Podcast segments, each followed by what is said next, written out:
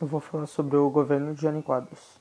No final de 1960, foi eleito o sucessor de JK na presidência, Jânio Quadros, que com 48% dos votos ele se elegeu com um discurso que agradava aos setores mais conservadores da classe média e de grandes grupos empresariais. A ideologia da política do governo. Jânio adotou uma política econômica conservadora, com cortes nos gastos políticos e congelamento de salários. Jânio tinha como apoiador o Carlos Lacerda, jornalista e político conservador. Era um grande líder da UN, UDN. Principais medidas tomadas por esse governo. Jânio Quadros, na época, tomou várias decisões polêmicas, como a proibição das corridas de cavalos em dias úteis e a regula regulamentação das, das regras dos jogos de cartas nos clubes.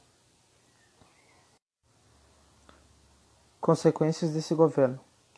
As atitudes contraditórias e controversas fizeram com que Jânio fosse perdendo cada vez mais o apoio dos grupos que ajudaram a chegar ao poder.